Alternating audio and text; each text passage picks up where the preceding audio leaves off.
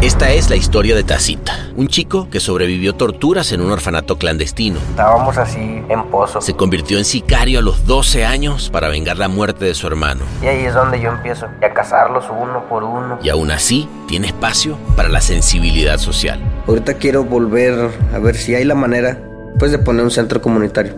La gran pregunta es, ¿cómo se salva a alguien con un pasado de violencia? Escucha Los Niños del Narco en cualquier plataforma de podcast.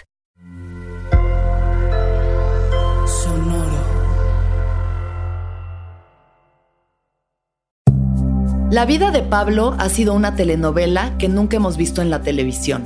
Una familia llena de secretos, un padre misterioso y un joven rebelde que ha luchado por descubrir su verdadera identidad saliendo de todos los closets posibles.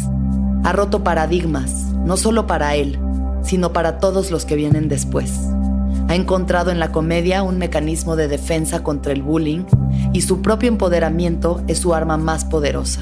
Se ha confrontado con los celos profesionales hacia su pareja y utilizado el escenario como una plataforma para la deconstrucción de la heteronorma. También hablamos sobre cómo la marihuana te puede acercar a tus ídolos, grabar un especial de Netflix y una abuela que se rehúsa a escuchar música de negros. Este es el viaje de Pablo L. Morán. Sonoro presenta El viaje con Alexis de Anda.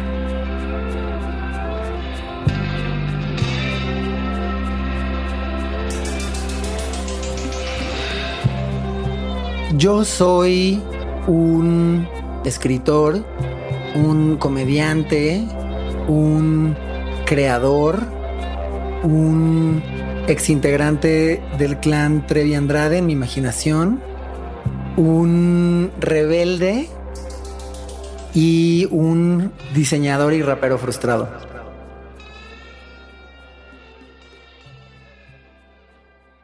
¡Oli! ¡Oli!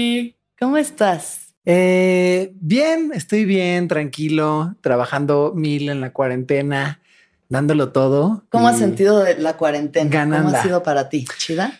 Ay, pues la verdad es que sí, o sea, soy, soy muy privilegiado, soy muy, muy privilegiado porque eh, pues estaba en un proyecto, en un reality show, eh, escribiendo y pude seguir trabajando unas semanas.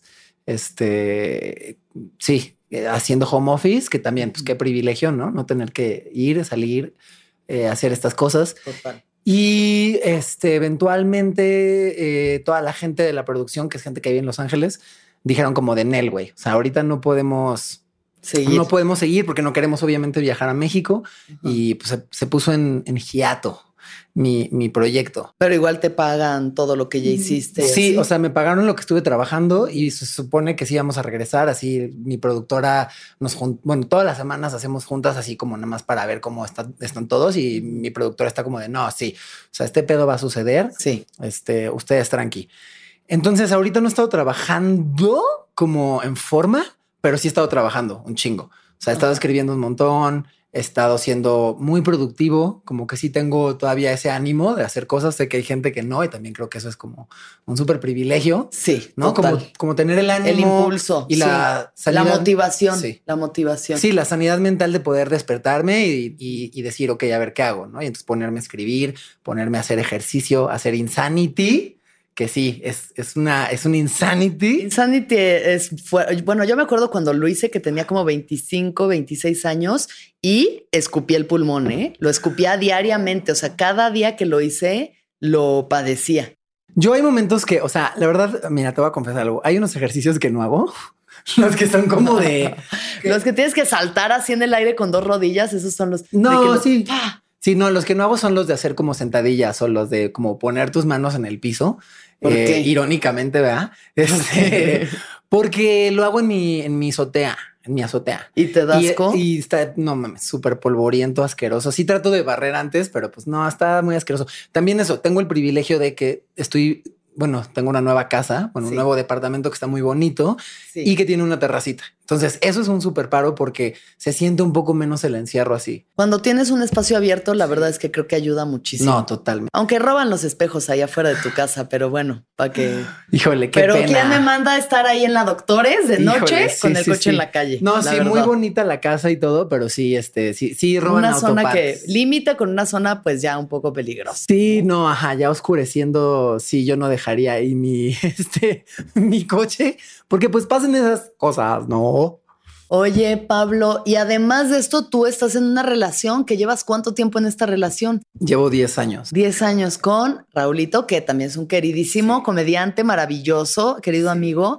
10 años y qué tal está la convivencia en el enclaustramiento. Bien, porque también estamos teniendo nuestra, nuestra Susana distancia emocional. ¿No? Ajá. O sea, sí entendemos y tenemos muy claro que aunque pues no podamos salir, pues es como este pedo de yo me despierto y me pongo a hacer mis cosas y él se pone a hacer sus cosas y como si estuviéramos yendo al trabajo. O sea, yo me pongo ahí a escribir, este, y él eh, ahorita abrió un curso de stand-up, este, queda como por Zoom y demás, y entonces prepara sus clases y también escribe cosas y está como haciendo otras, otros proyectos. Y entonces ya como, eh, como a las 8 de la noche ya dejamos de hacer lo que estemos haciendo y ya como que, Ya o sea, sí, conviven. como trabajo, como si fuéramos al trabajo y luego regresáramos. Ya, como a las 8 de la noche. Ni se saludan, así de que cruzas al baño y ni lo volteas a ver para que no estoy aquí, no estoy aquí. No, Bueno, pero qué sí, chido, qué sí, chido sí. encontrar O sea, ese también eso, equilibrio. Susana, distancia emocional. Susana, distancia emocional. Totalmente. Y pues nos hemos, obviamente hemos discutido y peleado de algunas cosas, pero pues todo bien, todo normal, todo tranqui. O sea, sí, no nos hemos matado todavía. Qué bueno, ojalá que no, porque perderíamos a una o dos grandes figuras de la comedia. Sí, no, pues sí, ahí, ahí vamos, mira, no nos hemos matado. Entonces ya, eso ya es ganancia, mira. Oye, quiero preguntarte lo primero que siempre pregunto en el viaje es, ¿qué te gustaba hacer cuando tenías 6, 7 años de edad? Ay, Cristo, ¿qué me gustaba hacer cuando tenía seis años? Este, mm, tuve una infancia bien rara, tuve una infancia bien rara, como por un lado pues muy privilegiada, pero por el otro no entendiendo un chingo de cosas, este, o sea, no entendiendo muchas cosas y como que mi infancia fue como muy una telenovela en donde yo no entendía muchas cosas y fue como un poco solitaria, ¿Qué no entendías? pues muchas cosas, este, o sea, eh, como que tuve que ir en mi infancia descifrando qué pedo con mi papá, ¿no? O sea, Claro. este, cuando, desde que yo nací, eh, mis papás no vivían juntos, ¿no? Eh, y como que no, nunca me entendieron, es- nunca me explicaron como esta eh, cuestión de, de la pareja y del... Y del do- O sea, ellos no eran pareja, no estaban juntos pues es o sí. Raro, fue ra- Es que por eso te digo que como que tuve que ir descifrando muchas cosas en mi infancia, porque, eh, o sea, eran pareja, eran como novios, tal cual novios. O sea, de que mi, eh, mi mamá vivía en mi casa y mi papá este, en la suya. Y entonces, pues yo nunca, pues nunca se me hizo raro, ¿no? O sea, nunca se me hizo raro porque yo nací y crecí así. O sea, mi papá nunca vivió con nosotros y solo iba a vernos así una vez a la semana y luego cada vez nos, nos veía menos y demás. Pero como, como yo no entendía la construcción este, tradicional de una familia, pues a mí esto nunca me pegó. Claro. Y entonces me acuerdo que, por ejemplo, o sea, en la primaria me acuerdo que eh, una vez llegó un niño llorando, este, diciendo de que no, es que mis papás se van a divorciar. Y yo así que, ok, pero ¿qué implica eso, no?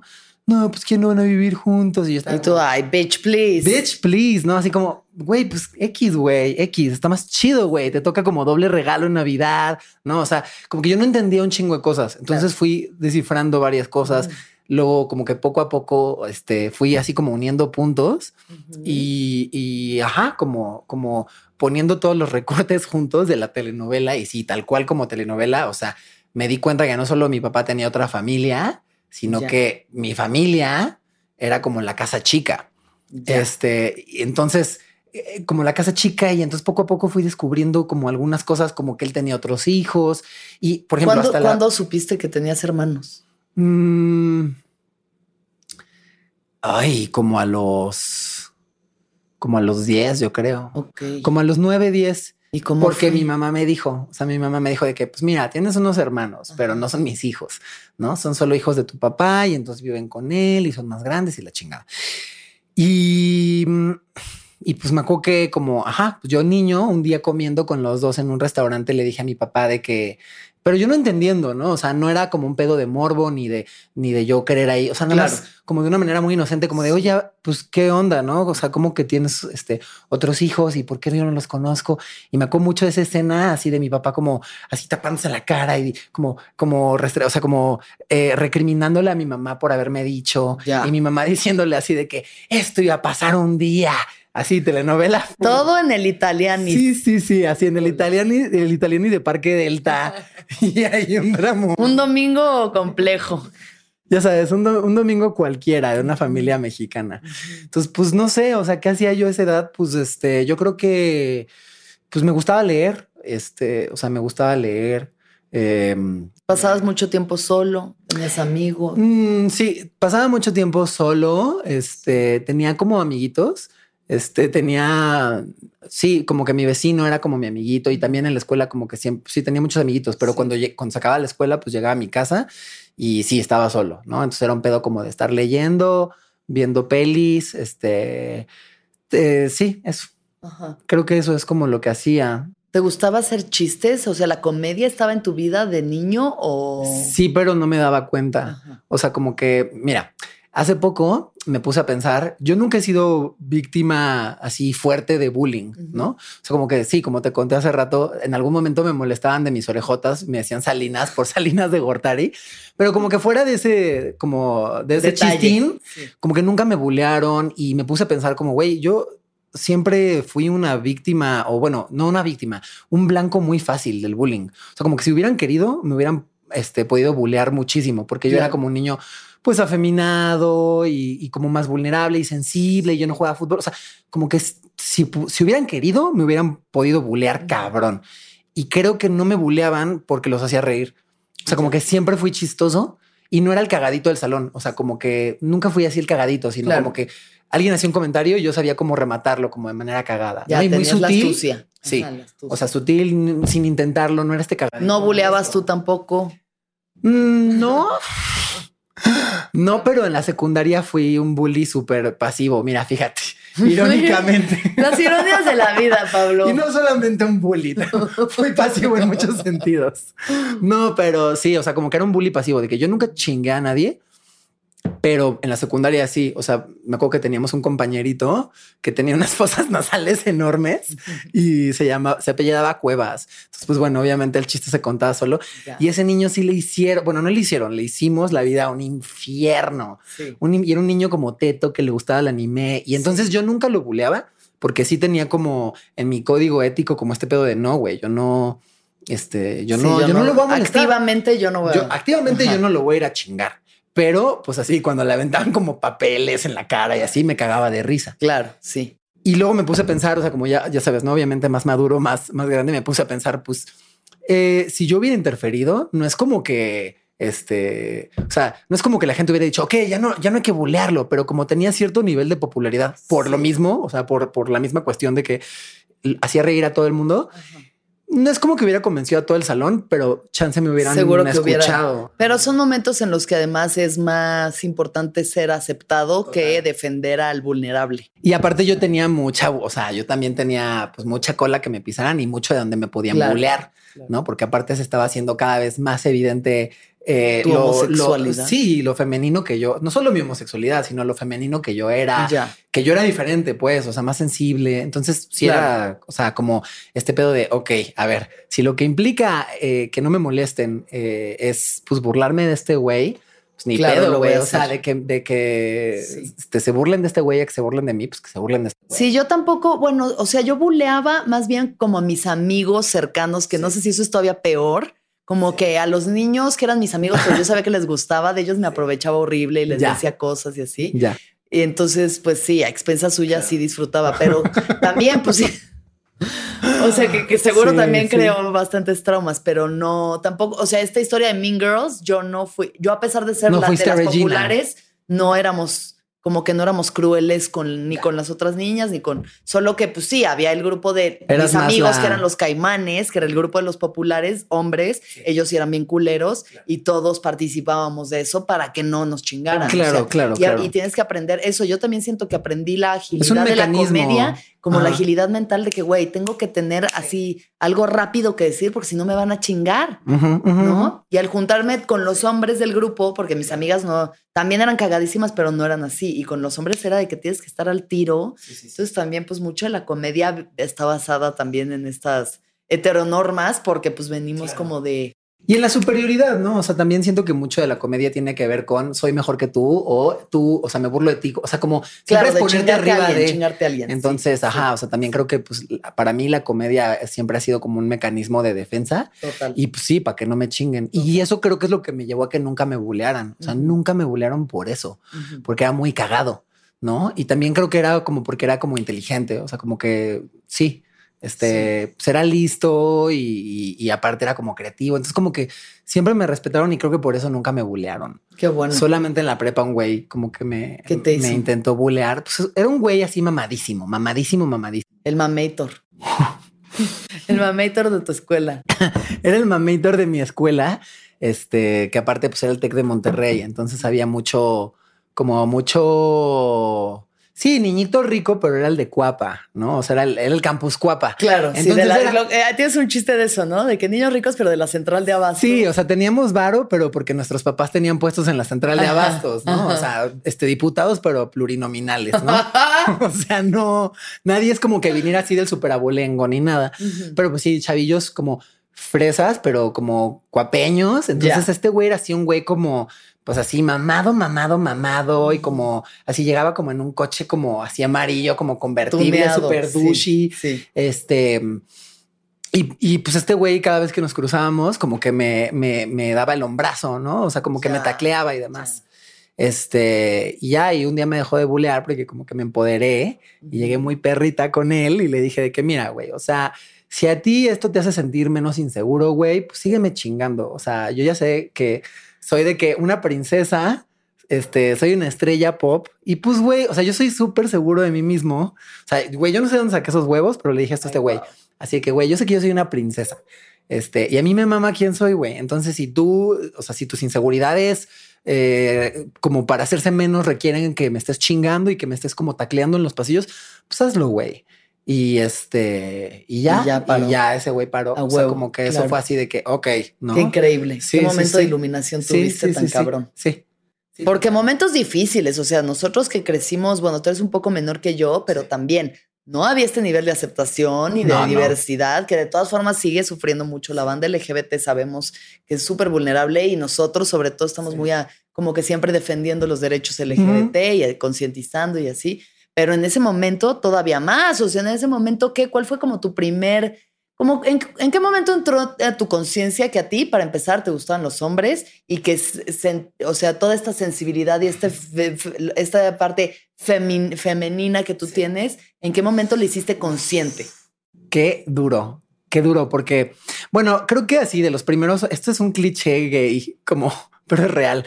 Creo que de los primeros hombres que me gustaron, este, o sea, tengo varios recuerdos de, de sentirme atraído. Sí. Tengo un chiste sobre que el primer hombre que me gustó en la vida fue Don Ramón. Sí. Y es cierto. O sea, te lo juro, me acuerdo. no lo creo. Cuando tenía creo. cinco años y veía el chavo del ocho y como que yo decía, ¿qué pedo con el papá de la chilindrina? ¿Por qué quiero que salga más, güey? No.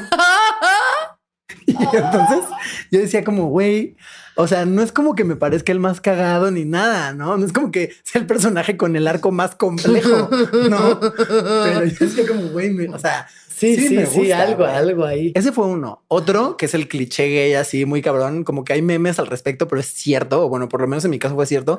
Me acuerdo mucho que en el pasillo de calzones de, de- como del Walmart, Ajá. pues así como ver hacia los modelos de calzones de los rimbros. Los maniquís. Sí, No, no, no, no. Ah, no, ya como- del, del paquete Sí, del, del calzón. paquete y así El venía como un güey. Un güey mamadísimo, un güey delicioso. mamado, así como con- en trucita Fruit of the Loom. Claro. Y, o sea, tú, me acuerdo uf, de eso, así de pasar por esos pasillos y decir, órale, va. Uf, quiero usar esos calzones, ¿no? sí, sí, sí. Ya Es eso, entonces quiero esos calzones, pero en mi cara. y el otro, yo creo que fue como, me acuerdo, había una película que se llamaba Atlantis, eh, y había un güey que se llamaba Milo, el protagonista, que era como un chavito como explorador tetísimo que usaba tank tops y como que así se peinaba de librito y tenía lentes y como que me gustaba que era como medio intelectual y como que igual él sí era el protagonista, entonces pues salía un chingo en la película, ¿no? Y entonces yo era así de que, ay, güey, o sea, obviamente había algo ahí, Claro. pero pues la heteronorma desde muy, muy, muy chico me enseñó así de que no, güey, no, papito. O sea, a ti te gustan las niñas, tú vas a crecer, te vas a conseguir una esposa,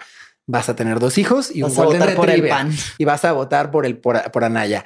Este, entonces yo estaba, pues, es muy cabrón. También siento que la infancia gay es rara para algunas personas por eso, porque creces muy confundido con pues, ciertos instintos supernaturales que tienen todos los niños, pero pues también tratando de, de no ser lo que eres, ¿no? O sea, como de en tu Sí, cabeza sí, todo sí, el yendo tiempo en así de, contra no, de tu no. instinto. Ajá, yendo en contra de tu instinto. Y luego me acuerdo que también tenía como, o sea, mi mejor amigo de la primaria era un güey que, o sea, ahorita ya más maduro viéndolo en retrospectiva, me doy cuenta que pues me encantaba. Claro. O sea, eso es lo que pasaba, que me encantaba. Este, pero pues obviamente yo siempre escudándome, ¿no? Pensando estas cosas como de no, no, no, es que me cae muy bien y me encanta estar con él y sí. ne, ne, ne, Sí. ¿no? Y así. Y luego también como que de niño, o sea, ay no, esto es, esto es muy fuertish. Este, de niño hi- hice un amiguito que era un vecino. Y entonces un día este, le dije de que, güey, vamos a jugar a las telenovelas. Porque yo veía un chingo de telenovelas de niño. Yo no crecí viendo caricaturas, veía telenovelas Sí. porque me las prohibían en mi casa. La- ¿Las caricaturas o las telenovelas? Las telenovelas. O sea, mi mamá, que no estaba porque se iba a trabajar, me, o sea, me decía, no, o sea, No esto no, no puedes ver telenovelas. Entonces, pues obviamente yo me escondía Claro. con, con la chica que trabajaba en casa de mi mamá, que sigue siendo muy mi amiga, y pues veíamos ahí Marimar y Mariela del Barrio, las Marías, ¿no? Y este, y, ya sabes, ¿no? Estas de Ana Layevska y a mil por hora y A todas mil esas por mamadas. hora, claro. Y entonces, este, justo me acuerdo que estaba pasando a mil por hora, eh, donde Ana Layevska era pareja de Valentino Lanús, y entonces como que en algún momento hacían el amor, y entonces se encueraban y se besuqueaban, y había una, como una sábana. Entonces, Siempre hay una sábana. yo sí. crecí pensando que hacer el amor era como quitarte la playera y besarte con alguien en una cama. Ajá. Entonces, Ajá. con este amiguito, este, pues, ajá, decíamos de que, güey, hay que jugar a las telenovelas. Ajá. Entonces, no nos besábamos, pero como que así, como que no pasaba nada. ¿Se pero quitaban la playera? No, no, no, no, no. No, solo se metían a la cama. Ajá, como que nos metíamos a la cama y nos manoseábamos. Ya. ¿no? No era, no era sexual, o sea, no, no había roce de genitalia, Claro, pero nos manoseaba. pero O sea, sí era sexual, Se erotizaban, pero- se erotizaban. Sí, total. Ajá. Y me acuerdo, digo, yo no sé si ese niño ahorita es gay o no, yo creo que sí. Ajá. Y ay, qué feo, pobrecito. Este, una vez me dijo de que, oye, pero pues es que en las novelas se besan, ¿no? Pues que nos besamos tú y yo. Y este, y yo le dije que no, güey, claro que no. O sea, eso es de maricones. ¡Ah! ¡Qué fuerte, Sí, entonces, Pablo! Yo rompiéndole su corazoncito gay de ocho años. Claro. Este, pero pues, güey, o sea, yo en la cabeza tenía no, no, no. Claro, o sea, sí, esto en homofobia. no. Tú esto en no. homofobia sí, absoluta. ¿no? Yo en Eduardo Verástegui negando mi propia sexualidad. No, pero pues tenía ocho años y estaba de que en él, o sea, no. no, Claro, no, sí, no, no, no, no. no. Y dice que me gustaban las niñas y, todo, pero pues eso. Y ya con la feminidad fue pues, más denso porque pues obviamente no solamente fui criado, o sea, mi mamá no era homofóbica, ¿no? Pero pues Pero sí, o sea, eso de que te prohibían las telenovelas igual y tenía por ahí una... ¿O por qué crees que lo hacías? creo que era un rollo más como clasista. O sea, como que mi mamá decía mucho como de no, no, no, eso es de muchachas y no. O sea, como una cosa más por ahí. Ok. Y también con que, pues la verdad, es telebasura. O sea, eso también hay que Sí, eso reconocerlo. ¿no? Seguro que te salvó Y de... por Bueno, no lado- te salvó de nada, No. pero... Porque ahí estabas viendo todos, pero los condicionamientos que traen consigo las telenovelas, pues bueno. Por un lado es eso, ¿no? Como esto, y pero, pero sí, o sea, como que eh, primero sí hice las paces con mi homosexualidad, ¿no? O sea, a los 14 ¿Cómo? años, Ajá. a los 14 años dije, güey, ya deja de hacerte pendejo. O sea, es muy, cada vez era más evidente. Y también ya entrada más en la pubertad, pues toda la parte sexual, pues está más despierta, ¿no? Total. Entonces, pues ya, o sea, sí, ya me gustaban, o sea, yo ya estaba fantaseando sexualmente con hombres. Claro. Entonces ya fue, fue como ese momento de decir, güey, vamos a ser como muy honestos aquí, me puedo seguir haciendo pendejo, la verdad es que me gustan los hombres. Y como hacen muchos hombres gays, dije que era bisexual, ¿no? Porque homofobia de alguna La manera... transición. No, y de alguna manera crees que em, ser bisexual es menos grave que ser gay. Sí, pues sí. Sí, hay, hay como un camino de retorno por si todo sale, o sea, como que te aferras ahí o por lo menos, eh, ¿no? Como Yo siento que en mi caso, o sea, mi mamá toda la vida ha sido muy como de no, y entonces cuando tengas hijos, o sea, como que mi mamá le hace, le hacía, yo creo, porque ella sabe que no va a suceder. Le hacía como mucha ilusión esto de ser abuela. Entonces yo me acuerdo que a los 14 decía, "Mm, pero es que si soy bisexual, pues como que está más la, este, pues la posibilidad ahí de, de, de- que mi mamá sea abuela, ¿no? Entonces empecé diciendo que era bisexual, entonces, y ya, eventualmente fue así de que en el güey. O sea, los como 15, 16 dije, no, no, ¿cuál bisexual? Yo soy gay. Y, pero pues sí, mi parte femenina fue como mucho más difícil de abrazar porque pues también obviamente vivimos en este país heteropatriarcal, súper machista, que me enseñó que pues lo, lo, lo femenino era vergonzoso y era inferior, ¿no? Claro, sí. pero- Entonces yo estaba de que no, no, no. O sea, ya asumida mi, ya asumida mi homosexualidad, pero todavía así queriendo ser masculino, todavía queriendo entrar en estas dinámicas de, de los hombres heterosexuales, de este, no sé, de llevarnos rudo, de no hablar de nuestros sentimientos, de no, no, no. Y yo la neta es que, o sea, sie- siempre he sido muy afeminado. Sea, siempre. Ajá. Y había cosas que pues no podía esconder, pero lo trataba, ¿no? Y también cuando empecé a tener como mis primeras relaciones, yo era de que no, no, no, yo voy a ser activo porque, ¿no? Así de que, Ya. o sea, inconscientemente Sí, sí, sí, claro. está este pedo de no, no quiero ser penetrado porque, porque eso se lo hacen a las mujeres, ¿no? Claro. Y ya, y pues siento que pues juntándome con mujeres muy chidas, este, y entendiendo y sensibilizándome y también como consumiendo pues otro tipo de contenido que no era el chavo del 8 ni las telenovelas. Como que también en la A pesar de adolescencia. que el Chavo del 8 tiene unas dinámicas bastante homosexuales, o sea, sí pasan como que... sí. Pues es que ese, todo ese tipo de cosas yo creo que sí comunican cabrón. O sea, me acuerdo que hay un capítulo en donde, este, donde piensan que don Ramón y el profesor Girafales son gays. Porque como que el, el chavo y Kiko como que llegan a la mitad de conversaciones y entonces malinterpretan lo que dicen. ya, Y, y- el enredo. Sí, sí, sí. Y entonces el chiste es que son gays. Y pues, güey, si creces viendo este tipo de cosas, pues, o sea, desde muy niño entiendes como, ok, tú vas a ser el objeto de burla también. Claro, ¿no? claro. Entonces, pues sí, para mí era como esta cosa de no, no, no, no, no, no, no, yo no soy. Pero pues ya eventualmente, justo te digo, como también en la adolescencia me entró como esta onda más como artística y creativa y empecé a consumir como ya este, pues otro tipo de cine, otro tipo de televisión. Que es algo de lo que más te haya impactado. Mm, como en la vida de Sí, como de cine o televisión, que te haya impactado a, ¿sabes? A eso, a abrir más tu mente, a como llegar a nuevos niveles de entendimiento de ti. Mm, ya era un poco más grande. Es que, bueno, no sé. Justo creo que de las primeras películas que vi y que me hicieron ver que los medios no tenían que ser como los medios que había consumido los primeros 14 años de mi vida, creo que fue esta película eh, La vida en rosa, que justo es como una peli con una temática LGBT muy Ajá. clara. Y, y sí, pues era como una película con ya una profundidad más densa y con personajes mucho más desarrollados. Y eso fue un poco lo que me llevó a eso. Y en televisión me acuerdo que, pues cuando vi XY, había un programa que se llamaba XY del Canal 11, Ajá. que es una serie mexicana súper densa y compleja e interesante y, y bien buena. Y Ajá. creo que eso fue como lo primero que me hizo este, saber que había otro tipo de televisión, ¿no? O sea, que no todo era ahí Sherlyn a sus 28 años actuando de 17 y no, esas cosas, o sea, Sí, sí. sí, eso. A huevo. Como que eso fue como lo que me despertó esto de no a huevos, así, sí hay más cosas. ¿Y cómo permeó esto todos tus descubrimientos de ti mismo, de tu identidad, de quién eres en tu familia, en tu círculo cercano? Mm, pues bueno, también es que bueno, O sea, o sea, sí, pues es que ese- eso es de los viajes más fuertes, ¿no? Como salir del closet. o sea, yo, yo siempre digo que el- la, la salida, hay muchos closets. Yo, yo esto es lo que digo, ¿no? Como que hay muchos closets. Está el closet en el que estás con tus amigos, el closet con tu familia, pero siempre digo, y va a sonar muy como del libro de autoayuda, pero creo que es cierto, o en mi caso, por lo menos, el closet más difícil eh, de enfrentar o el closet que más trabajo me costó eh, de, de abrir fue el, el que tenía conmigo mismo. O sea, el de aceptármelo a mí mismo, creo que eso es lo más difícil lo más difícil definitivamente, porque es em, pues justo ir en contra de todo lo que has aprendido y de alguna manera traicionar a la masculinidad, traicionar a la heteronorma, traicionar todo eso que te enseñaron que tienes que ser. Pero también es muy liberador cuando te das cuenta que pues no, que, que está bien también. Este, sí, y que bueno, igual, obviamente, ser muy femenino y tener una expresión de género como más fluida y demás, pues implica, eh, implica un camino doloroso, pero pues que a la vez, mira, si no lo hace una, Claro, Pues, sí, ¿quién, Hay que abrir brecha Sí, para sí, sí. todo- todos los que vienen. y a mi alrededor, pues mm, hubo de todo, o sea, hubo de todo. Con tu mamá. Con mi mamá súper bien. Me acuerdo que no fue, o sea, cuando se lo dije, este mm, no le encantó, o sea, no fue como muy fan, a pesar de que mi mamá toda la vida ha tenido amigos gays, ¿no? Este, pero no le encantó. Creo que más que por otra cosa, por el hecho de que representaba la posibilidad de tal vez no tener nietos. Ya. Eso claro. creo que fue lo que más como Sí. que le pudo.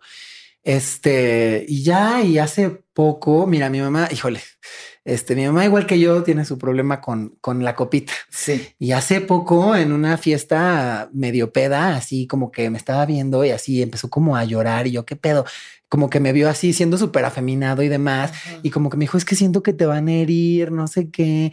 Y yo, mira, yo ya Ay, tengo, ya. ya. tengo una capa de piel súper gruesa, o sea, ya. sí, ya traigo callo. Sí, sí, sí, pero bien, o sea, en general mi mamá súper bien, ¿no?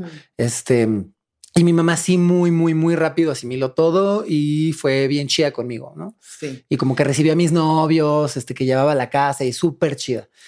Con mis amigos, a mí me daba mucho miedo porque en ese entonces me juntaba con puros como pues con puros niñitos bugas de Ujú. 14 años, así todos Ujú. estúpidos. Entonces yo decía, fuck, y había un niño gay en, en mi prepa Sí.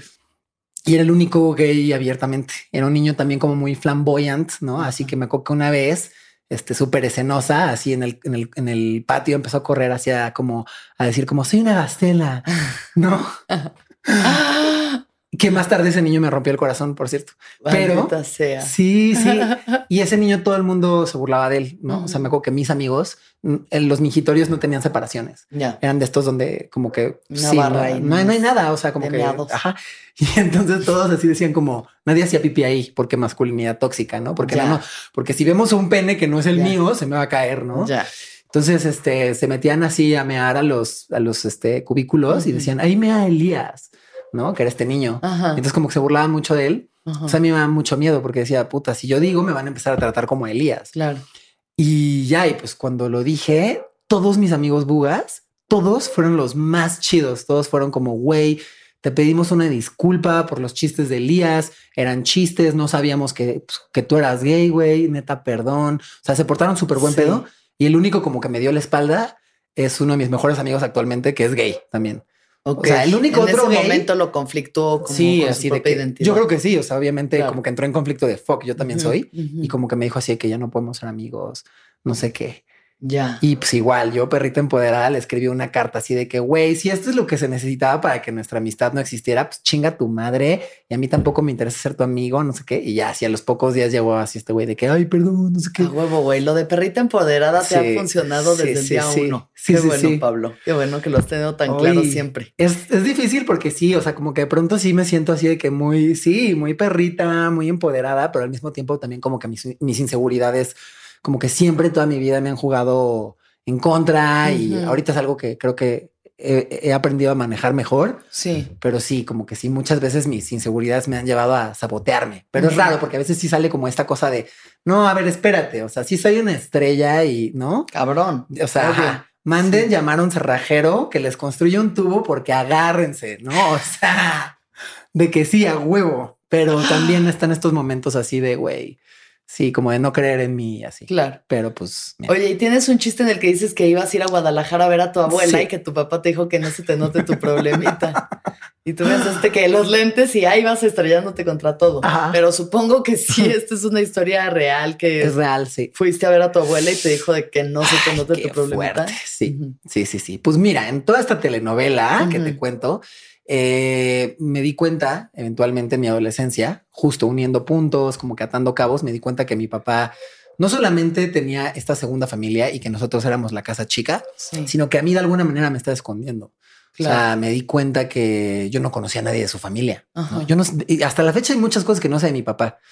Este mm, Y yo no conozco a nadie de su familia, ¿no? Bueno, hasta hace A poco. los hermanos ya los ah, uy, conociste. bueno, sí, este, los conocí una vez, ese es ¿A otro tus trip. hermanos? Sí, sí, sí. Ajá, Un día, como que mi mamá ha incentivado que todas estas cosas sucedan. sí. O sea, mi papá siempre me ha tenido escondido. claro. Y un día mi mamá le, así, un día mi mamá le dijo así de que, güey, ¿cómo tus hijos no conocen a su hermano, güey? No mames. Entonces un día nos llevó así mi papá, como mi papá suele trabajar con muchos de sus problemas y de sus conflictos emocionales, que es eh, resolviéndolo como con dinero, ¿no? Ok. Entonces nos llevó a comer a un restaurante carísimo. Entonces conozco a estos dos. A la niña nunca me la presentó, ¿no? A la su hija mayor nunca me la presentó. Eh, también en un pedo él como pensando de, ah, sí se van a entender porque son hombres. Sí. Y yo ahí toda, toda Y tú, jotilla, ash, así de que... No, y entonces me presentó así en mi adolescencia a mis hermanos, nos llevó a Perisur a comprar ropa después de comer en un restaurante Distrayendo, carísimo. distrayendo Sí, muchísimo. sí, así de que nada de hacer conexiones reales, profundas, no, nada de eso. O sea, de que, ay, si vamos al Pull&Bear a que agarren unas sudaderas. o sea, y este, y ¿Cómo pues sí, eran güeyes que, con los que no tenían nada que ver. O sea, Ya. dos mis reyes ahí, que luego los agregué a Facebook y me rechazaron. Ay, o sea, no. no, y luego dije, Sí. ay, ya me vale. O sea, Sí, me vale.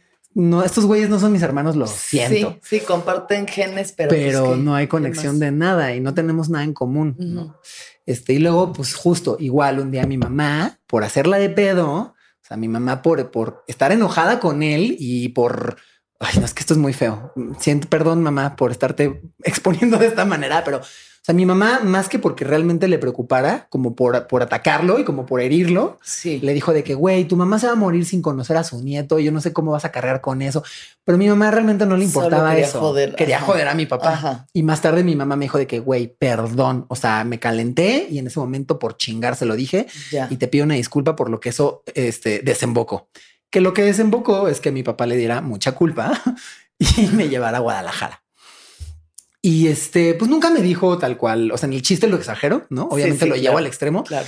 Nunca me dijo que no se te note tu problemita, pero así en ese momento yo tenía el pelo azul y me amarraba como en una coleta el pelo y me ponía como liguitas como de florecitas y Ya. demás, ¿no? Sí. Este, y usaba ya aretito y como mucha joyería y demás. Entonces me, me decía como, eh, no sé si puedes ir este como más, este, como más normal, ¿no? O sea, de alguna manera me lo dijo, pues, Claro, ¿no? claro, no, me, no me dijo no jotes, Claro. pero pues sí, me dijo Sí, así de que, sí. güey, disimúlale a tu jotería. Este, y ya, y, ¿Y, qué entonces hiciste? nada. ¿Te quitaste la liguita? Me quité la liguita, pero pues tenía el pelo azul y Sí, ¿no? o sí, sea, hay cosas y que eras no. tú, o sea, y O eras sea, lo que eres. sí, ¿Y sí. qué más? Y también lo que yo pensé es, güey, esto es pedo de mi papá. O sea, no es pedo mío. No es pedo mío. Esto es pedo de la homofobia de mi papá. A mí me vale madres, ¿no? Entonces llego a Guadalajara y conozco a mi abuela. Lo que cuento en el chiste es real. Eh, una de las primeras cosas que me dijo fue, yo, este, no sé tú, pero ah, yo aquí no pongo música de negros. Entonces ahí Pero ya- habías puesto música de negros o fue como que te vio y dijo, No. este escucha música de negros. Se le ve que escucha música de negros. Ah, mm, pues O habías puesto, o sea, había algún indicio de música Pues- de negros. Pues mira, este. Nosotros súper racistas, además diciéndole música de negros. no, pues es que estas fueron las palabras textuales de mi Claro, abuela. claro, o sea, yo claro. no creo que el hip hop, no, pero bueno. O sea, no, lo que pasa es que creo que estaba como cambiando la música de canal, o sea, estaba como cambiando la radio y de repente se puso así como, no Hip sé, güey, Kanye West o lo que sea. Y dijo, ay, no, no, no. Y entonces me volvió a ver y me dijo, yo no sé qué música te guste a ti. Y yo igual así como de en ropa, como medio oversized. O sea, no sé si por ahí sí, fue la cosa. algo. No, así, no sé. Algo que para ella fue Eh, sí, yo creo que yo fui así una super transgresión como para ella. para ¿no? su existencia. Así de que no, no, no, no, no, no. Y entonces este me dijo, yo aquí no pongo música de negros. Y entonces tuvimos el fin de semana más incómodo del mundo, en donde mi papá, obviamente, eh, lo adivinaste, nos llevó a comprar ropa. Así me llevó a una plaza precisísima de. Guadalajara a comprar ropa y mi abuela ahí y mi papá de que cómprale unas pantuflas a tu abuela. Y entonces yo, este, no sé, o sea, como que yo le llamaba por su nombre que, o sea, fíjate, ya ni me acuerdo cómo se llama ya. pero le llamaba por su nombre y mi papá me decía, no, dile abuela. Y como que yo decía, no, es que Ya, yo no siento que esta mujer sea mi abuela. Sí. Y entonces también como que fue doloroso como entrar a un cuarto de su casa donde yo me estaba quedando a dormir y ver que tenía como un chingo de fotos de sus nietos, pero Claro. nada mío. Y fue como, güey, o sea, este güey me estaba escondiendo. güey. Sí, Sí. Y de regreso confronté a mi papá así de, güey, y además tu papá ha seguido casado con su otra mujer todo No este tiempo. no sé. O sea, quién sabe. De No esto sé. no, no es algo que tú siquiera toques ese tema o preguntes. Es que mi papá cuando hablas de, eh, justo cuando regresamos de Guadalajara, le dije de que, a ver, mi papá y yo nunca hablamos de cosas como sentimentales, Claro, ni emocionales, claro. ni nada. Este, y es un güey con el que tenía una relación muy difícil, pero actualmente ya tregua. Nos llevamos chido incluso ahorita. Y regresando de Guadalajara comiendo, este, él, ay, sí, jajaja, jiji. Le dije, no, no, ya, ya, ya. A ver, yo sé que te cuesta un chingo de trabajo, este, hablar de tus sentimientos y tus- de tus emociones, pero, güey, dime por qué, güey. O sea, dime, agárrate los huevos y dime por qué me has estado escondiendo. Que digo, más o menos, pues digo, no soy pendejo, ¿no? O sea, más o menos sé qué pedo. Sí. ¿no? Entre que soy un hijo afuera del matrimonio, entre que, pues, este, se me nota un chingo. O sea, yo sé que son varias razones, Claro. pero quería escucharlo a él, ¿no? Como de, a ver, güey, o sea, dime qué pedo, ¿no? O sea, ¿por qué me has estado escondiendo? Porque esto es doloroso para mí. Y pues lo mismo, así evadiendo, ¿no? De que no, no, no sé, no sé. Y yo, ay, bueno, ya. Entonces, como que con mi papá es difícil hablar de cosas emocionales, de nuestros sentimientos, eh, cosa que también creo que, que fue como lo que me estuvo reteniendo de ponerme en contacto con mi como lado más emocional. Claro. Este, entonces sí, hay un montón de cosas que no sé, o sea, que no sé, no sé Sí. si, si está casado con esta mujer, no sé quién es ella, no sé si solo vive. En algún momento de niño le pregunté y me dijo así de que no, yo quería tener hijos y pues bueno, tuve hijos con ella. No, así como que, pero Sí, yo no sé, no sé si están casados. Y yo le preguntaba a mi mamá y mi mamá siempre es así de que, güey, pregúntale a él. O sea, yo también hay un chingo de cosas que no sé. O sea, Ya. Como Un telenovela. gran misterio. Ajá, sí, un gran ajá. misterio. Sí, y pues de ahí que yo creo que también por ahí tiene que ver que me gustan mucho las, las telenovelas, con que pues sí, de alguna manera u otra hay algo ahí con lo que me puedo relacionar. Pues sí, no sé, no sé si tenga algo que ver con eso, pero bueno, también es como, pues no sé, qué, qué, qué extraño, ¿no? O sea, es- Sí. es, es como si la mitad de quien tú eres, porque al final pues eres un esperma y un óvulo como lo somos Sí. todos, la mitad de tu genética es un misterio, o sea, es Sí. una persona que no, que está, pero no está, ¿no? Porque no es un padre completamente ausente, No, pero es, ajá, o sea, es una sí, contrario a tu madre que seguramente, Sí, aunque tendrá ahí. sus secretos, pues es la persona Sí. que conoces, con la que convives, que no. sí, sí, sí, claro. Y creo que tiene mucho que ver como con la masculinidad tóxica, como la masculinidad frágil, Claro. como de mi papá. Entonces, sí, Sí. de ahí. Y pues bueno, también cosas. de eso, creo que de, de los lugares de donde uno de pronto más, más débiles, ¿no? Los lugares más frágiles es de donde sale también como de ese dolor, sale Claro. también pues lo que ha sido parte de lo que yo considero tu vocación de vida, que es justamente como Sí. derrocar al heteropatriarcado o como Sí, de construir al, al, a la, la masculinidad frágil del hombre y demás. Sí, Este, totalmente.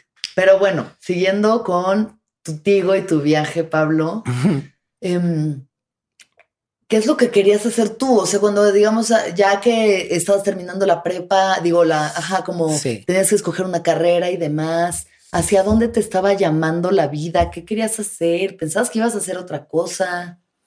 Ay, qué raro. Este mm, sí, bueno, mira, de entrada nunca me imaginé que iba a ser comediante. O sea, eso nunca, ¿no? Como que se dio y fue un, o sea, ha sido un viaje chingoncísimo, pero fue algo que descubrí.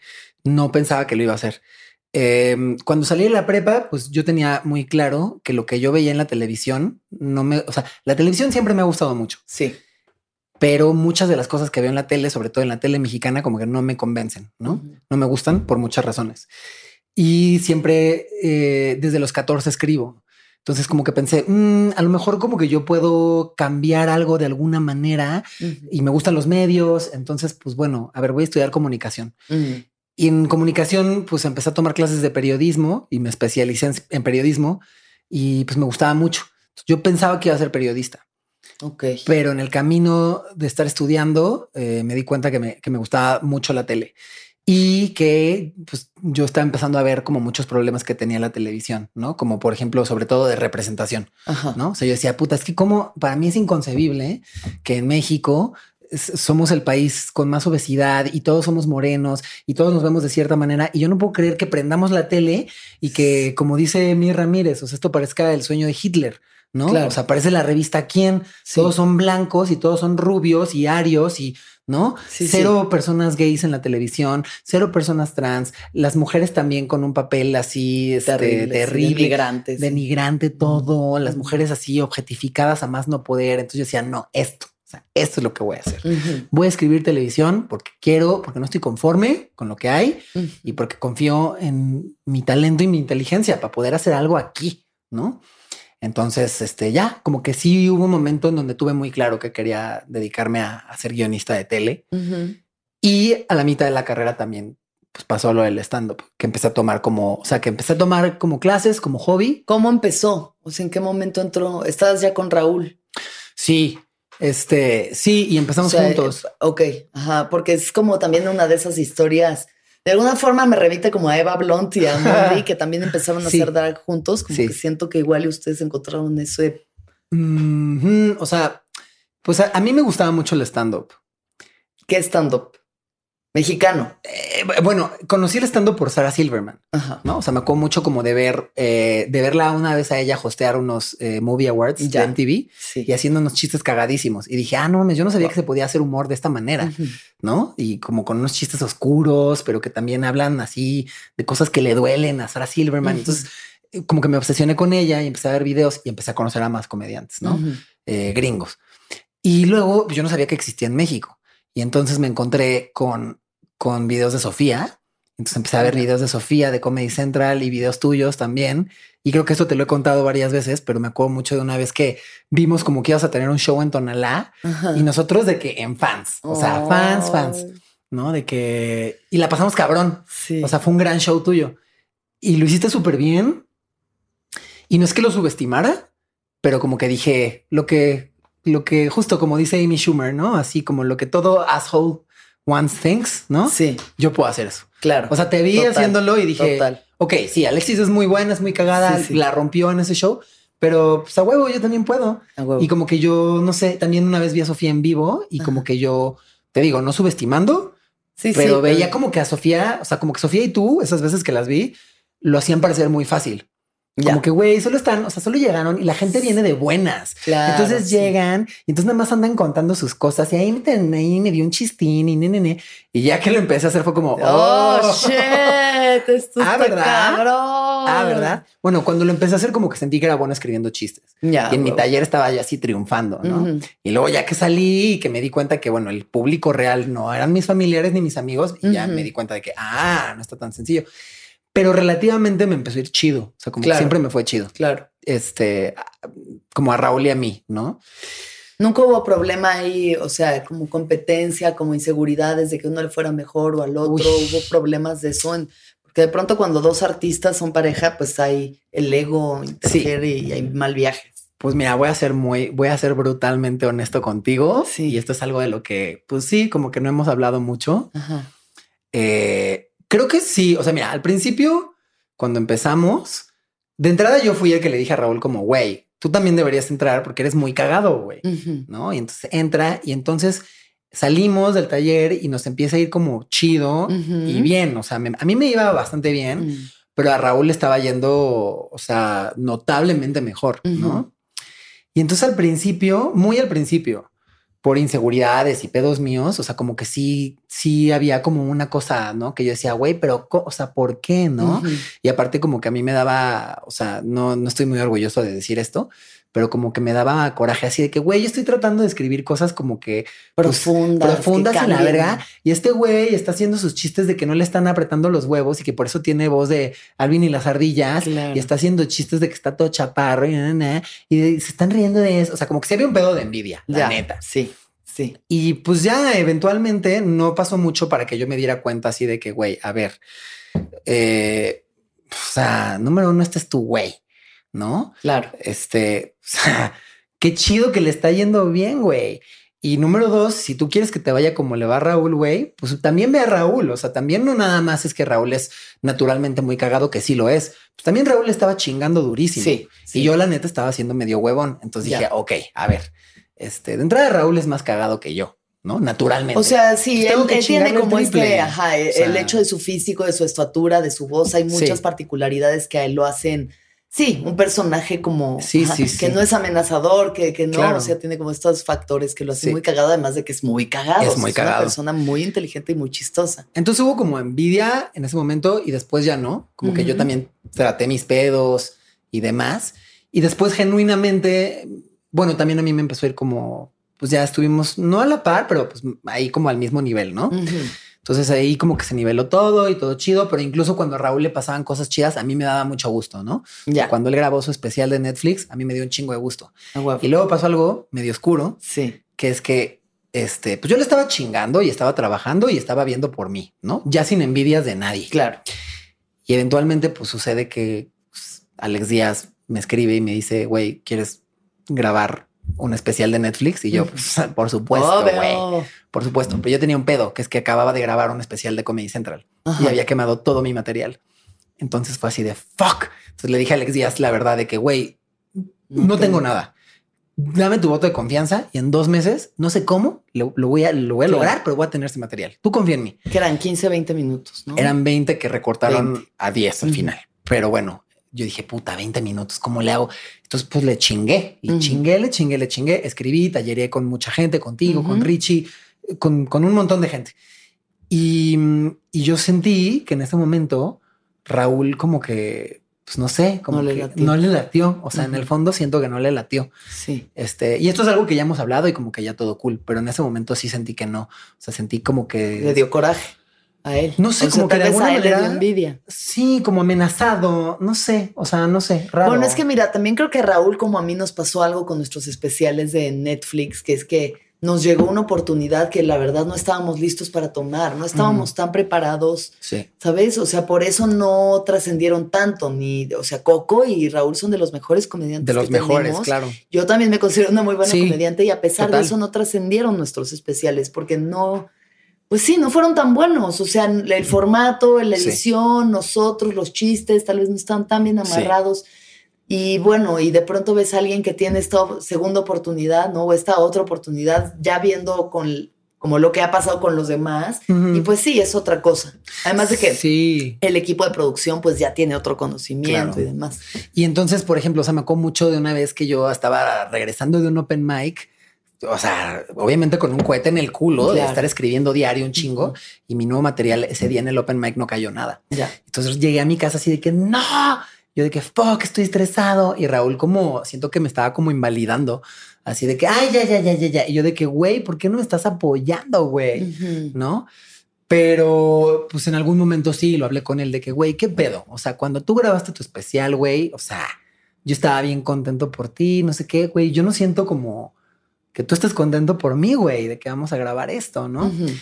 Eh, y como que me dijo, no, no, no, yo siento que sí, pero pues eventualmente como que, no sé, se fue acercando la fecha de grabación y sentí que Raúl como que, pues no sé si le cayó el 20 o como que, no sé, pero ya lo sentí como mucho más empático. Sí. Y el día de la grabación, pues, güey, fue, sí, o sea, fue como divino conmigo y sí me, me hizo sentir como que estaba muy orgulloso de mí y demás. Entonces, sí. como que sí en algún momento hubo ahí como pedo, ¿no? Sí. De ambos lados. Claro, claro. Pero pues creo que ahorita ya estamos en un momento ya de mucha más madurez, Sí, tanto en la relación como profesionalmente. sí. O sea, y aparte hay algo que yo entendí que es muy cabrón, que es que, eh, bueno, no sé, yo, yo creo que hay mucha gente, eh, sobre todo artistas y gente creativa de la comunidad LGBT, que es como que te- de pronto tiene como envidias y demás, ¿no? Lo Específicamente en la comunidad LGBT. bueno, los comediantes son bien envidiosos, ¿no?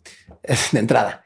Es Eh, que sí, claro, hay, mu- hay mucha envidia, pero también nos apoyamos mucho. Es como, es paradójico, ¿no? Pero lo que, ajá, o sea, como que de repente yo siento que hay otros comediantes LGBT que como que no tiran tan buena onda y demás, pero yo me di cuenta de algo y es que el triunfo de una persona LGBT es el triunfo de toda la comunidad, claro. ¿no? Claro. Entonces, no sé, cuando, o sea, ahora yo lo veo Es, así. es eso, es la visibilidad. Es O eso, exacto, La o sea, diversidad. Totalmente. Cuando yo veo que, no sé, que le pasa algo súper chido a Ray, o sea, cuando a Ray lo invitan a un programa donde lo ven miles de personas, ¿no? Claro. O cuando Manuna eh, lo invitan a tal lugar, o cuando Raúl tiene una oportunidad cabrona, o cuando Elisa, eh, Ana Julia, Kikis, cuando esta gente tiene una oportunidad cabrona y le va muy bien, me doy cuenta de eso, que, que sí están visibilizándonos a todos. O A sea, todos. totalmente. O sea, sí, entonces yo cada vez que le va bien a un comediante LGBT me da muchísimo gusto. O sea, de verdad me da mucho gusto ahorita porque ya tengo más madurez claro. Y porque sí, me doy cuenta que sobre todo entre nosotros no deberíamos estar compitiendo, ¿no? Sí, Sí. compitiendo como de una manera sana. Claro, pues sí, estás viendo que el otro está rifando mil, pues tú ponte a rifar mil. o sí, sea, y eso te incentiva como a trabajar más. Y es disciplina y es esfuerzo. o sea, pero que le vaya bien a esta gente, que le vaya chido a Nicho, a Hugo Blanquet, a Kikis, a Ofelia, a toda esta gente. A mí me da mucho gusto porque, porque sí, es una reivindicación de la comunidad. Es, es, o sea, a mí ahora me da mucho gusto que le vaya, que le vaya chido a los comediantes LGBT. O sea, creo que es un triunfo de toda la comunidad. Un triunfo de cada uno de nosotros es el triunfo de toda la comunidad. Sí, mi amiga, tengo una amiga que se llama Cristina que dice, sí, o sea, hablando como el movimiento feminista, habla mucho de, dice esta frase, la fuerza de una es la fuerza de todas. Y claro que nos han condicionado, yo creo que a las mujeres y por ende a la comunidad LGBT como minorías, a, a hacernos pedazos de los unos a los otros, Sí. a no hacer hermandad, a no, Sí. ¿no? Como que no trabajar juntos, sino querer destruir al otro, ¿no? Como que yo me he sentido muy segura en este lugar en el que somos Sofía y yo las únicas dos mujeres como exponentes de la comedia femenina en México, Ajá. cuando pues hay un montón, ¿sabes? Y en algún momento yo también dije, bájate de ese pinche trono ridículo de oso, güey. Sí. Y aunque siempre he tenido como estas otras mujeres y, y demás que siempre nos hemos apoyado, Sí. pues hicimos el, el colectivo este de pijamada un rato porque también sí es más difícil, sí, Sí. es más difícil, sí tenemos que chingarle más y tenemos que Totalmente. pasar por más pruebas para, para que la gente, convencer de alguna forma a la gente de que Claro. lo que tenemos que decir es valioso, ¿no? Y que al final, güey, el hecho de que tú seas hombre o mujer o homosexual o transexual o lo que seas, no significa que seas un que no seas un individuo único con cosas únicas Totalmente. que decir, que tu vida no tiene nada que ver con la de Kikis o con la de Ray, Sí, sí. ¿no? O sea, entonces, Sí, totalmente. O sea, ¿por qué? Justo siento que Zona Rosa es como, o sea, una de las cosas más chidas del especial de Zona. Rosa. eh, o de cuando se hacen colectivos LGBT, es como esta oportunidad de ver que, aunque todos somos parte de la comunidad, ninguna historia es igual.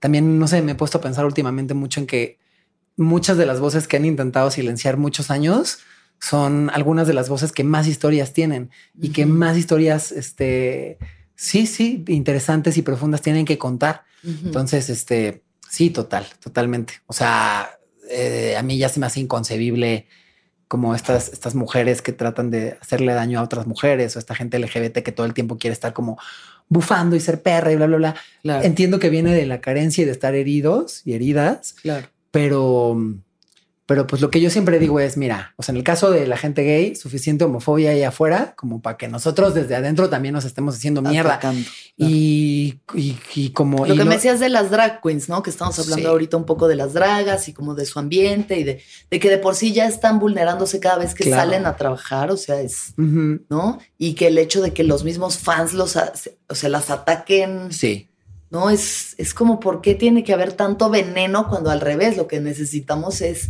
levantarnos y, ¿no? Claro. Visibilizar, traer como más fuerza para que vivamos en un mundo más sí, igualitario. total, totalmente. Para todos, Sí, no, todes. sí, totalmente. O sea, suficiente horror y, y cosas este, Sí, espantosas allá afuera, como para que desde adentro también nos estemos haciendo mierda, ¿no? O sea, sí. ¿Y qué es ahora en este momento de tu vida que ya eres más maduro, que ya puedes ver como las cosas desde otros lugares? ¿Qué es lo que tú quieres hacer con tu carrera, con tu talento? Con, ¿Hacia dónde quieres llevar tu profesión? Mm, bueno, pues con respecto a la comedia, Lo que sea, a todo. quiero, o sea, quiero seguir haciendo, bueno, comedia de cosas que me dan risa y a veces esas cosas son pendejadas, pero también muchas de esas cosas a veces son profundas. ¿no? O sea, quiero seguir también haciendo comedia con discurso, si se puede, ¿no? Este, Creo que es inherente. En, en casos como el tuyo es Sí. como inherente el discurso, o sea, tu postura, tu acto, el, el simple hecho de hacer un acto público lo hace un acto de, como de discurso social y político Sí. y hay una postura, aunque no quieras tenerla, hay. Claro, o sea, es que exacto, o sea, siento que todas las personas que pertenecemos, pertenecemos a grupos vulnerados el solo, el, el simple hecho de estarnos poniendo eh, en un escenario con un micrófono enfrente y a lo mejor a veces con una cámara de televisión, Ajá. eso ya es un acto de rebeldía y de resistencia. Sí. Porque es como de, a ver, o sea, no por no hablar de mí y no porque en Disney no me retraten y no porque en las telenovelas escondan como yo también me doy besos con mi pareja. Ustedes tratan de como negar que nosotros existimos, pero ¿qué creen? Que no, chavas. Sí. O sea, aquí estoy yo a lo mejor contándoles chistes de insanity y de diarrea. Claro. Ponte tú que sí. Claro. Pero el hecho de que estoy yo aquí hablando en este momento ya creo que hace que haya como un acto como de, siempre lo digo, ¿no? Como de resistencia. Entonces, lo que quiero hacer con mi carrera ahorita es eso, seguir escribiendo cosas que, que me den risa, pero que importen y demás. O sea, seguir haciendo comedia, comedia, comedia, comedia. Sí. Quiero, este, pues lo que te contaba hace rato, quiero escribir un libro. Bueno, estoy escribiendo un libro, de hecho, como de justo textos de resistencia, pero como con comedia. Son como ensayos, pero tienen comedia y muchos de ellos hablan de cosas dolorosas y de cosas que, que, pues sí, me ponen en un lugar muy vulnerable, pero ahí con su jiribilla siempre, ¿no? Y, y eso, pues más adelante quisiera escribir otras cosas. Quiero escribir más tele, quiero Claro, escribir. pues sí, al final ese que ha sido como uno de los sí. de los planes que tienes, creo que hacia allá vas. O sea, ya escribes televisión, ¿no? De otros tipos, pero pues claro, Sí, la ficción que se siga. Sí, quiero escribir más ficción. Quiero, si se puede, escribir algo ahí como para de, de cine. A Entonces, huevo. Sí, A obvio. huevo. Sí. Escribir así, seguir haciendo tele, representando, visibilizando. Eso, vámonos. Ya tú sabes. Oye, Pablo, ¿y tú crees que las drogas han influido en tu visión del mundo y de la realidad? Eh, sí, ¿Sí? totalmente. Sí. Sí, no, pues totalmente. O sea, también en esta familia eh, de mucho privilegio y muy fresa en la que crecí, pues las drogas estaban como muy satanizadas. Claro. ¿No? O sea, tenía un, tenía un vecino que siempre es como el referente de mi mamá para, para ilustrar los peligros de las drogas, ¿no? Es un niño que se llamaba Angelito, que se fue a Real de 14. Además se llamaba Angelito. Angelito, y era el güey que jugaba conmigo cuando yo era niño. Y entonces, eh, como que mi mamá lo cuenta como qué feo, ¿verdad? Ajá. Y entonces, pues Angelito se fue a Real de 14 y regresó así todo, todo imbécil. Este, Que se les empellotó de más. se empellotó de friteó, más, se friteó. empellotó de más, pero yo creo que pues igual había otras cosas y mi Seguro, mamá pues, satanizando muy cabrón las drogas. Ya. Y como que mi familia, todo el discurso que ha tenido sobre las drogas es ese, ¿no? Como de las drogas matan y destruyen. Sí. Y pues eventualmente yo, este, que siempre fui la Roberta Pardo de, de, de, de, de- de mi propia historia, de que sí, la niña privilegiada, pero también Niña rebelde. Sí, sí. ¿no? Que se hace sus piercings ahí escondidas y que tiene novios de 50 años. Este, Muy Roberta Pardo. no me acuerdo si Roberta Pardo hacía eso, pero yo. Pues andaba, ahí- no andaba, era Dulce María, Sí. ¿no? Andaba con Damián. De eso dicen Pedro con Damián. Pedro Damián. Sí. Mira, yo muy Roberta Pardo de que la chica privilegiada pero rebelde. Entonces eventualmente pues ya le entré pues, a mucha Probaste la cosa. marihuana. Sí, probé la marihuana Ajá. y me di cuenta que pues güey. o ¿Qué sea, opinas sobre ella? No pasó, no pasaba nada. Ajá. Este, pues es, es, pues yo sí creo, va a sonar muy cliché esto, pero sí siento que es una cosa como más bien medicinal. Sí. Este, yo la, eh, o sea, como que he estado bastante presente en muchos momentos míos, sobre todo creativos. Totalmente. Y, mm, y también, este, no sé, ha habido otras drogas, unas que sé que no me gustan porque las probé y ya me di cuenta que no. O sea, el perico y es- las, esas cosas, las tachas, Los como químicos. esas cosas sintéticas no me laten tanto. Pero también ha habido otras drogas en donde, pues, no sé, he El aprendido ácido, mucho. ¿qué opinas sobre el ácido? Lo amo, me encanta. O sea, trato de, de no hacerlo tan frecuentemente porque me gusta que sea especial. Claro. Este, pero pues me acuerdo la primera vez que hice ácido y fue una experiencia hermosísima en donde como que comprendí que yo no era el único en el mundo y comprendí que hay más allá que yo y Ujú. no sé, tuve una experiencia como muy, muy así y lo hice con Raúl y con una de mis mejores amigas. Entonces también como que me uní y no sé, o sea, me abrió como Ujú. muchas cosas. Y luego en otro, como viaje de ácido, se me ocurrió una idea para una novela que después ya nunca escribí porque no, porque después ya lo valoré y dije, ah, no estaba tan buena. ¿Qué era? Era como una historia sobre un, como el fantasma de Frida Kahlo apareciéndosele a un niño fresa de Coyoacán. Y entonces como el niño fresa de Coyoacán actualmente enseñándole a- al fantasma de Frida Kahlo como en lo que ella se había convertido. Ya. Y ella viéndose así en los billetes y en, y en las bolsas y en las pinches playeras así de ella con una playera de Daft Punk y Y esta vieja así de que no, ¿Qué güey. yo no todo que-". esto? O sea, yo era bien marxista, culeros. Sí, ¿no? sí, sí, Y, sí. o sea, bueno, puede que- ser un buen sketch. Hay que pensar. Sí, o sea, pero como que en ese momento yo en mi trip de así dije, ¡ah, qué gran idea! Soy Soy, un genio. Y luego ya regresé y así de, qué Sí mamada, güey. Sí pasa. Pero bueno, eso, o sea, tam- también como que me ha abierto muchas puertas creativas. Ah. El- sobre todo eso, el LSD y, y la marihuana. Sí. Ajá. Chido. Sí me gusta, o sea, sí soy muy pacheco, la verdad. A ¿pa' qué? huevo, güey, claro. ¿Pa' qué te Lo echo sé, mentiras? Lo sé, no, lo sé. O sea, lo, O hemos, sea- lo hemos fumado juntos varias veces. Ahí fue, creo que ahí fue cuando supe que éramos amigos. O sea, cuando, bueno, La primera vez que pachequeamos juntos. pues es que mira, o sea, entrada, como te dije, o sea, yo era de que, güey, tu fan, ¿no? No, que lo sigo siendo, obviamente, o sea, yo- obviamente. y yo. Y Te sigo admirando, gracias.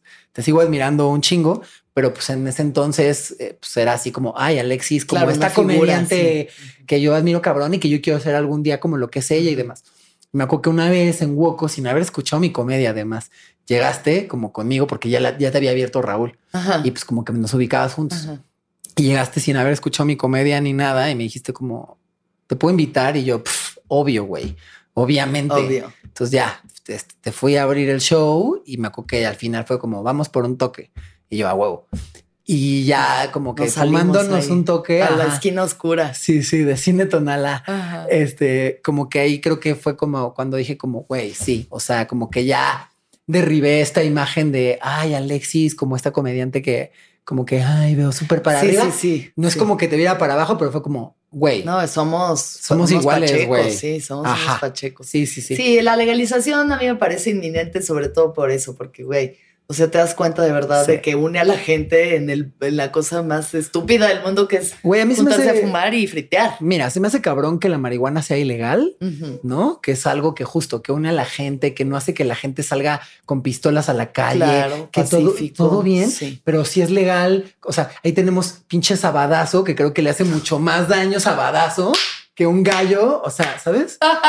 Como que siento que es mucho Ay, más nocivo tener a tus hijos de, de siete años viendo sabadazo y viendo multimedios y viendo a Poncho de Nigris. Meterle sí, sí, sí, el antebrazo, literalmente le- meterle el antebrazo al ano de una vaca. O sea, eso me parece mucho más violento y mucho más Fumarse terrible un toque. que fumarse un toque. Sí, a huevo. O sea, claro. ¿no? Sí, sí, o sea, vender misiles de Bacardí para que unos escuincles Claro. se pongan hasta el ano y Sí, sí. ¿no? en Guadalajara, en Jalapa y luego estén todo el show hablando.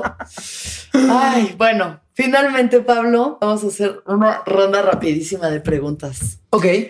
¿Cuándo fue la última vez que lloraste? Mm, yo creo que hace como una semana viendo Unorthodox. Ah, buenísima. Sí, Sí. esta serie de Sí, sí. una chica judía que se va de la comunidad. Sí, es conectó. que sí es muy conmovedora. Yo Sí, conecté lloré. mucho, entonces sí lloré. Sí, muy bonita esa serie. Justo gente que sale de todos sus. O sea, una mujer que sale de todos sus esquemas y rompe Sí, rompe rompe sí, para sí. encontrar quién es ella. Hoy ¿no? sí, fuertísimo. Hermosa historia. Eh, ¿Qué es lo que más feliz te hace? Mm. Tres cosas. Escribir, estar en el escenario y estar con mis amigos y o mi novio cagándome de risa. A huevo, Esas son las tres cosas. a huevo. ¿Qué es lo más importante para ti en la vida? Mm. Yo creo que la amistad. Sí. Como que el amor en general, pero la amistad es algo que valoro mucho y sin lo que no concibo mi vida. A huevo, ¿no? Sí. Obviamente, mira, amo a mi chiqui baby, pero como que no sé, o sea, de pronto sí me puedo ver a mis 70 años sin una pareja tal vez, pero no, no, no Sin puedo amigos. concebir mi vida si no tengo amigos. Sí, ¿no? muy cabrón. Sí. Sí. Y finalmente, ¿qué opinas de la muerte? Mm, este, híjole. Como que siempre he tenido una relación complicada con ella Mm, y como que sí, creo que antes me daba miedo y cada vez estoy como más, eh, no sé, más, más tranquilo al respecto. O sea, no sé. em, creo que ya no le tengo tanto miedo porque estoy bastante. Obviamente quiero hacer muchísimas más cosas. Sí, y- y no sé, o sea, yo, por ejemplo, me veo, me veo a mis 80 años, también si llego, va, no sé, Ojalá. porque con este estilo de vida, mira, no Mira, sé, tú toma agua, sigue tomando De agua ya andar- sin sanity. de andar este desayunando tres gomitas, este, ¿no? Unas obleas ahí. Unas obleas de marihuana que- no, ay, sé, ay, ay, no ay. sé si vamos a llegar a esa edad. Medicina es medicina. Pero no sé, o sea, yo me veo, yo me veo de viejito trabajando, ¿no? A huevo. Pero no sé, también pienso como que si me muriera ahorita diría, chale, qué mal, porque pude haber hecho un chingo más de cosas, Sí. pero siento que ya hice también muchas cosas que quería hacer. Te puedes ir hecho- satisfecho. Güey, o sea, siento que he sido rebelde, he hecho lo que me ha dado la gana, Sí. me he ido al TEC de Monterrey en falda, he sido contestatario, he escrito madres, he salido en Netflix dando como mensajes de heteronorma, he escrito un chingo de otras cosas en televisión que ahora sí me representan. O sea, como que siento que he hecho cosas de las que me, sí, que me enorgullecen mucho. Entonces, si me muriera ahorita, qué mal, pero todo chido. O sea, A huevo. sí. Yo creo que te quedan muchos años y ojalá que Ojalá, así sea sí, y que todo sí. sigas rompiendo todos estos esquemas y abriendo camino de verdad, porque creo que sí tu presencia es importante Ay, para la comunidad y para toda la gente que siente que hay algo en ellos que quiere ser distinto y que quiere ser original y verdadero y qué chido que Sí, también eso, o sea, quiero ser una plataforma, como que también ya estoy más desapegado de este pedo del ego, de yo, yo, yo, yo, yo, triunfar, triunfar, triunfar. Ayuda. Obvio quiero triunfar y obvio, ay, güey, y obvio quiero tener otros cinco especiales de Netflix con mi huevo, cara y con sí. unos outfits cabrones y verme hermosa. Sí, pero para mí de pronto ya es más importante, no sé, impulsar la carrera de Tefo Coppola, de Lisa Sonrisas, de la Morraliza. O sea, también quiero ser una plataforma, este, pues para más Para gente que- LGBT y también quiero ser una imagen, no solo yo, sino hacer que yo y mis compañeros seamos una imagen para estos niños. Que yo no tuve a, yo no tuve un Zona Rosa, yo no tuve un Pepe y Teo, yo no tuve un este, un Ray Contreras, yo no tuve nada de eso de niño.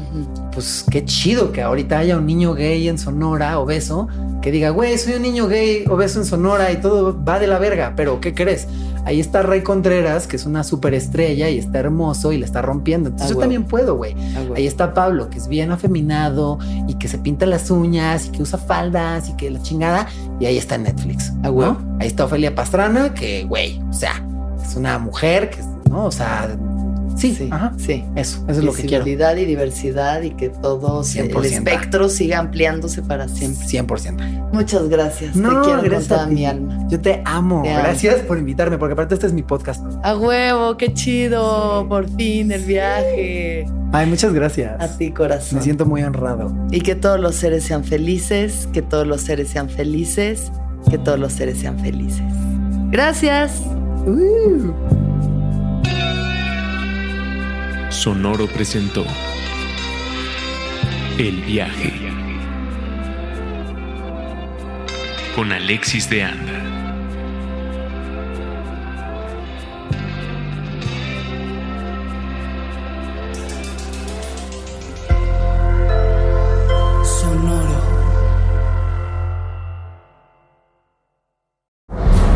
Es la historia de Tacita, un chico que sobrevivió torturas en un orfanato clandestino. Estábamos así en pozo. Se convirtió en sicario a los 12 años para vengar la muerte de su hermano. Y ahí es donde yo empiezo y a cazarlos uno por uno. Y aún así, tiene espacio para la sensibilidad social. Ahorita quiero volver a ver si hay la manera, pues, de poner un centro comunitario.